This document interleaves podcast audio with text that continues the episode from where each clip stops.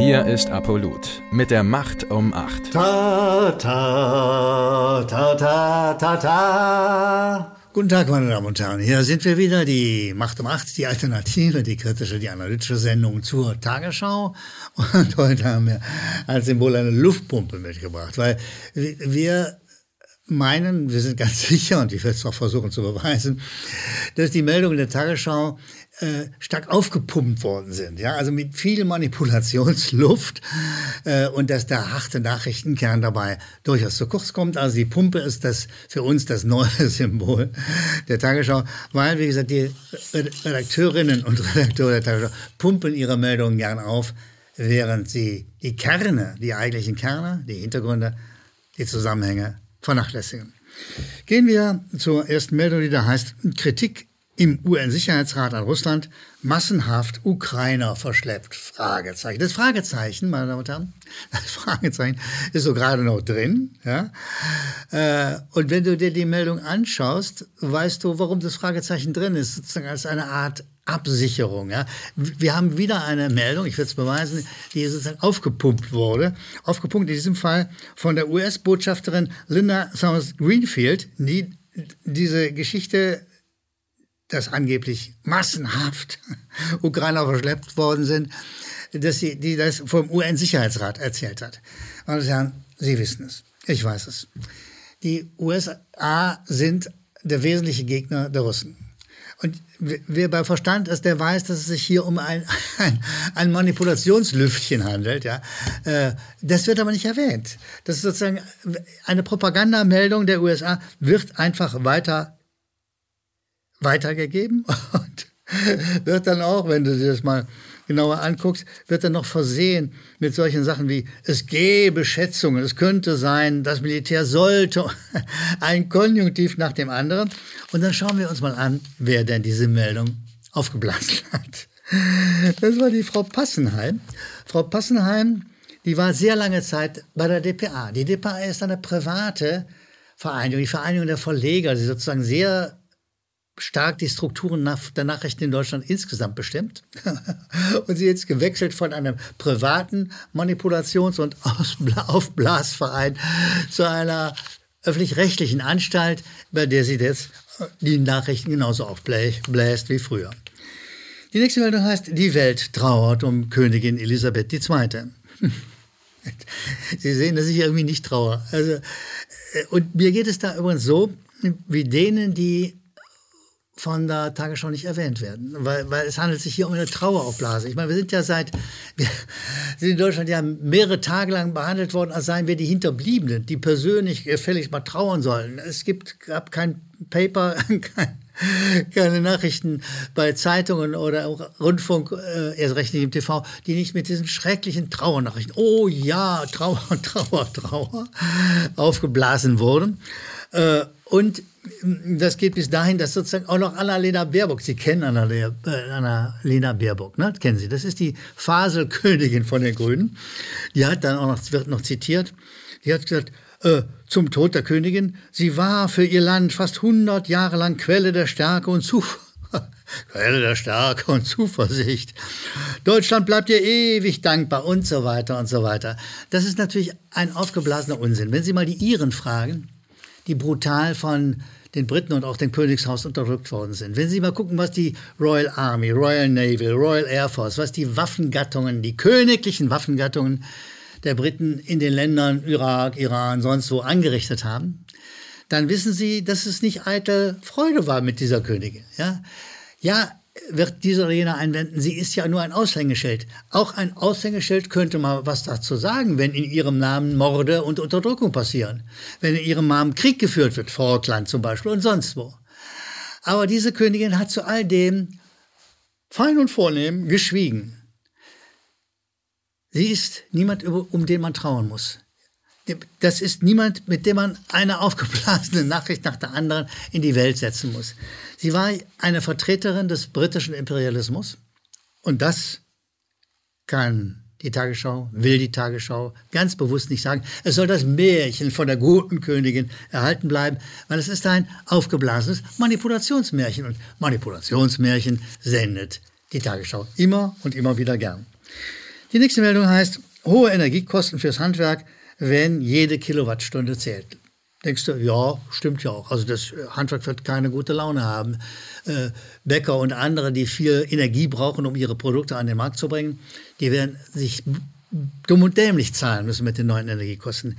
Wenn man das sagt, meine Damen und Herren, wenn man das sagt, wenn man nicht nur einfach irgendwas Aufgeblasenes weitergibt, der muss schon irgendwas zu den Ursachen sagen. Und wer nicht sagt, dass die deutsche Regierung es abgelehnt hat, russisches Gas zu beziehen, wenn man nicht weiß, dass manches auch eine Antwort auf diese Sanktionsgeschichten sind, der kann die Meldung nicht einordnen. Da bleibt sie aufgeblasen als irgendwas, Geplapper, Gebrabbel, irgendwas, irgendwas, irgendwas, aber nichts Konkretes, nichts Genaues, nicht das, was eine Nachricht wirklich ausmacht. Die nächste Nachricht hat einen ähnlichen Duktus, ja. Einigung der Gesundheitsminister, Maskenpflicht im ÖPNV soll bleiben. Gut, ich höre auf zu lachen, weil es nicht spaßig ist. Ich selber trage höchst ungern Masken, aber Sie, Sie, Sie wissen, dass man per Bußgeld und Rausschmiss und allem Möglichen gezwungen wird, Masken im öffentlichen Nahverkehr zu tragen. Wer das bringt, ohne sich mal darum zu kümmern, wie es in anderen Ländern aussieht, wenn man zum Beispiel ganz einfach mal ins Handelsblatt reinguckt, das ist simpel verkünden kann, dass man in Neuseeland die Corona-Maßnahmen nahezu komplett aufgehoben hat. Darunter auch diese schreckliche, gesichtsentstellende, psychobelastende Maskenpflicht. Wer das nicht sagt, der bläst irgendwas auf. Der macht keine substanziellen Nachrichten, sondern der gibt irgendwas weiter. Das gilt leider auch für die nächste Meldung, die da heißt, äh, Vorwurf der US-Geheimdienste, geheime Zahlungen aus Moskau, Fragezeichen. Grundsätzlich, liebe Kolleginnen und Kollegen der Tagesschau, grundsätzlich sollte man Geheimdienstmeldungen entweder gar nicht bringen oder aber einen Hintergrund dazu bringen, der deutlich macht, dass es sich hier um Gegner handelt. Der, Geg der Gegner ist der russische Geheimdienst. Und wir, wir, wollen doch nicht, dass wir sozusagen Geheimdienstmeldungen äh, über unsere öffentlich-rechtlichen Sender bekommen. Das ist, das kann nicht der Sinn sein, außer man will etwas aufblasen, man will unkonkret bleiben, statt Genauigkeiten reinzubringen. Und dann guckst du den Text weiter an und da steht, Insider deuten an. Hä? Was ist das denn für eine Nachricht? Welche Insider, wann, wo, was genau? Insider deuten an. Und das passt genau zu dieser aufgeblasenen Meldung, wo sozusagen aus einer Meinung, aus einer Geheimdienstmeinung eine Nachricht wird über Nacht. Und da wird sogar gesagt, ist doch aus einem Gutachten von Geheimdiensten. Sag mal, wer, wer soll einem Geheimdienst trauen? Liebe Kolleginnen und Kollegen, man traut Geheimdiensten nicht. Geheimdienste haben Interessen. Geheimdienste wollen irgendwas in die Welt setzen, was dem anderen Geheimdienst, dem gegnerischen möglichst schadet. Dienst, Geheimdienste sind Propagandainstrumente. Und wer das nicht klar und deutlich sagt, wer das nicht so kennzeichnet, er bläst Nachrichten auf, statt substanzielle Informationen zu verbreiten. Meine Damen und Herren, kommen wir von der kritischen analytischen Behandlung der Meldung der Tagesschau zu den Zuschauermails. Sie wissen, dass an die unten eingeblendete Mailadresse die Zuschauer die Möglichkeit haben, uns zu kritisieren, uns zu loben, gerne übrigens, uns zu kritisieren, zu loben, äh, Zusatzbemerkungen zu machen. Und wir freuen uns über jede, jede, jede einzelne Mail, die Sie uns senden. Sie hilft uns. Sie hilft uns genauer zu erkennen, was Sie interessiert. Sie hilft uns, wir werden es nachher bei der Verlesung einzelner ausgewählter Mails beweisen. Sie hilft uns sozusagen, uns zu ergänzen. Dafür will ich mich pauschal bei allen Damen und Herren, die uns gemeldet haben, herzlich bedanken. Ich beginne mit Dirk Häberer. Herr Dirk Häber sagt, ich hatte beim letzten Mal gesagt, die Sowjetunion hätte keine Reparationen äh, bekommen. Und äh, er sagt, das ist nicht ganz richtig, weil 4,3 Milliarden US-Dollar sind durch die abmontierten, in der DDR abmontierten Betriebe äh, als Reparationen an die Sowjetunion geflossen. Das wird stimmen. Ich habe das vergessen, das zu erwähnen. Aber äh, Dirk Heberer hat noch was entdeckt. Er sagt, aus diesen Zahlen, de facto Zahlungen durch das Abmontieren von Betrieben aus der DDR in die damalige Sowjetunion, dass aus diesen faktischen Zahlungen Ansprüche der Polen bezahlt worden sind. eine hochinteressante Zusatzinformation, die ich Ihnen nicht vorenthalten will und für die ich mich bei Dirk Helberer herzlich bedanke. Herbert Michels aus Daun in der Eifel, übrigens eine schöne Gegend, ja, waldreich, herrliche Natur.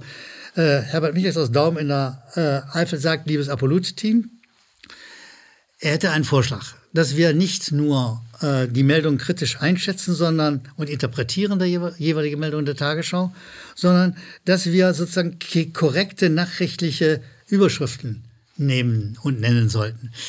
Das hieß eine Neuinterpretation der Überschriften. Das ist ein zusätzlicher, hochinteressanter Vorschlag und ein Arbeitsgang. Ich bin nicht ganz sicher, ob unser Team das bewältigen wird. Wir denken darüber nach, sagen aber erst einmal ganz, ganz herzlichen Dank dafür, weil äh, das hilft uns auch, über uns selber und nachzudenken und zu reflektieren, wie denn unsere Arbeit bei Ihnen ankommt.